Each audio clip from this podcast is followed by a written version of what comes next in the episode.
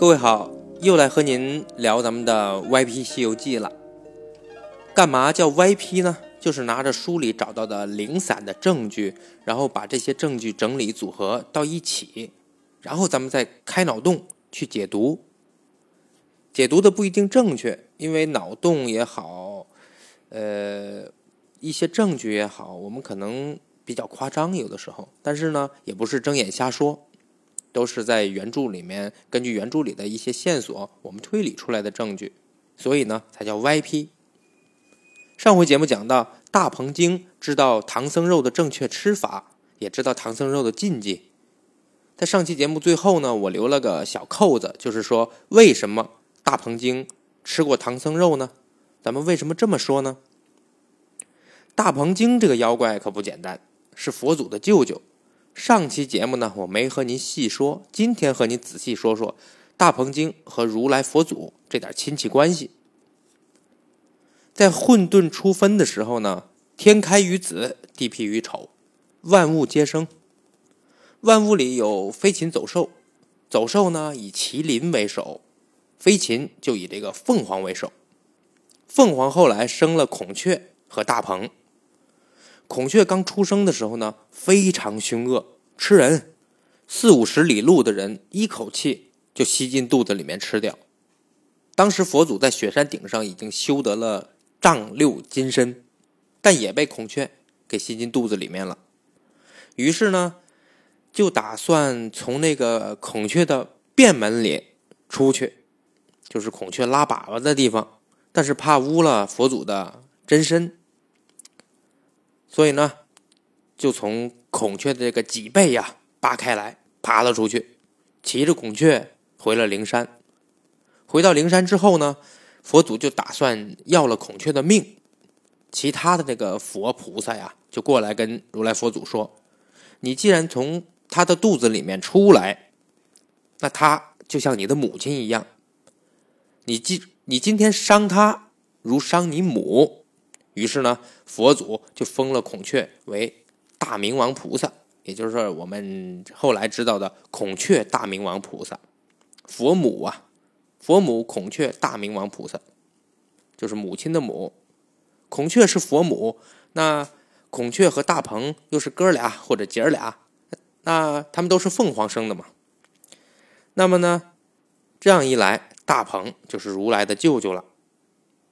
那我们也不知道为什么没封他个佛舅，是吧？您看这个妖怪是佛祖的舅舅，他们有这么一层关系。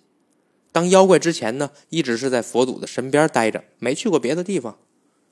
他要是吃过唐僧肉，那只能是在佛祖身边的时候吃过，或者见他们吃过。说到这儿，您想想，那吃过唐僧肉的这些人还能有谁呢？只能是西天的那些菩萨罗汉了，甚至佛祖本人都可能吃过。那么您可能要说了，你这扯的有点大了。佛祖他能吃唐僧肉？没错，您别惊讶。您还记不记得咱们在节目的第十期《神仙妖怪能否长生》的那一期，说过一个话题，就是说呢，神仙和妖怪都有寿命，只能靠一些办法来续命。也说了许多那个神仙呢，靠的是王母娘娘的蟠桃。这个您还有印象吧？有印象的话，您接着听我说。五百年前，孙悟空大闹天宫的时候，出现了一件事儿。一件什么事儿呢？玉帝让孙悟空去看桃园子。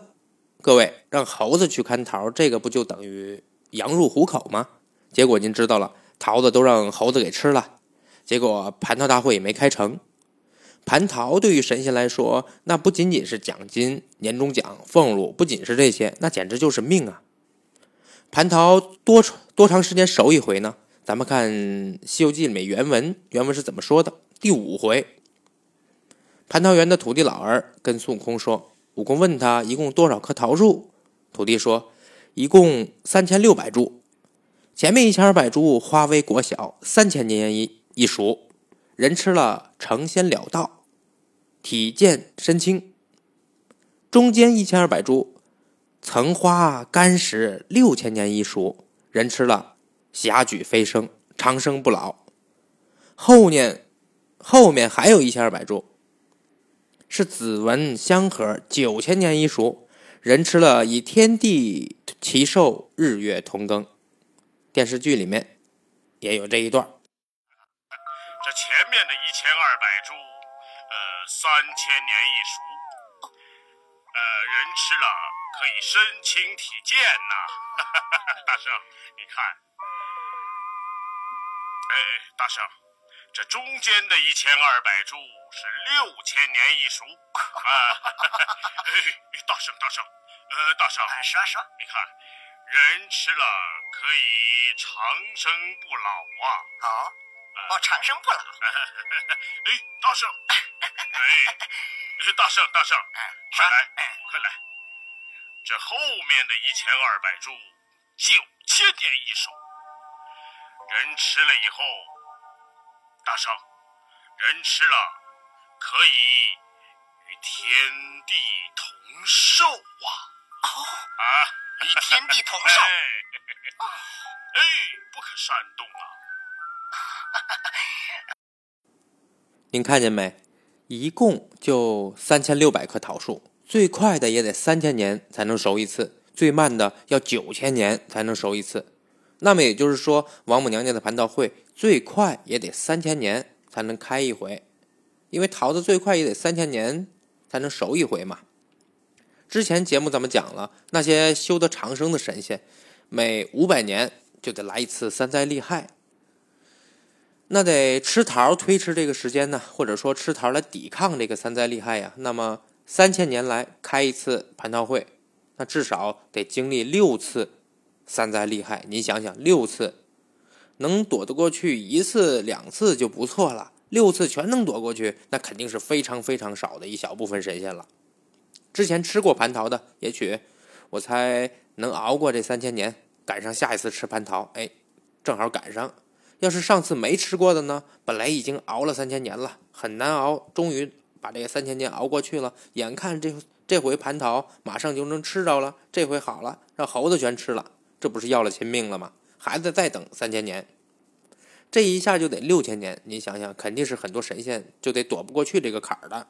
所以，所以在后面的时候，我也会跟你讲，为什么很多天上的神仙会派自己的，呃，比方说看门的童子啊，烧火的这些童子啊，或者说那些坐骑啊，他们下界来为妖，来给自己找这种灵丹妙药，让他们炼药用。这些都是有原因的，跟这次蟠桃大会都有关系。那神仙就得自己想办法的话，地仙之祖，呃，就是镇元大仙里，呃，镇元大仙那里有棵人参果树，但是也是九千年才结三十颗果子。就算人家大，人家镇元镇元大仙肯送你那么多神仙，肯定也不够吃。西天的。如来佛祖、菩萨这一边呢，也一样，也得自己想想办法。正好呢，这边有个金蝉子，它的肉能让人长生不老。那行了，就你吧。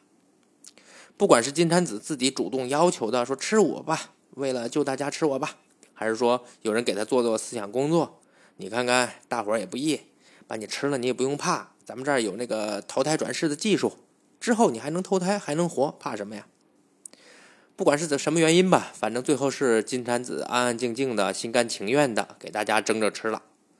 但是这么多如来，呃，这么多神仙菩萨，一个金蝉子怎么够吃呢？算一下，这么多人，就算每人只吃一小块肉，吃完了再剔剔牙，把牙缝里的再咽下去，也挺恶心的，是吧？呃，也得需要八九个金蝉子这么多，你算呢？有多少人？其实那个在《西游记》最后。都有写着，你算至少得四五千人，这么多人。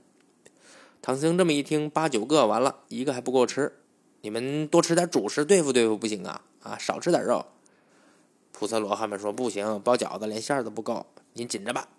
就这么一来，金蝉子用自己的身体帮佛界度过了这场浩劫。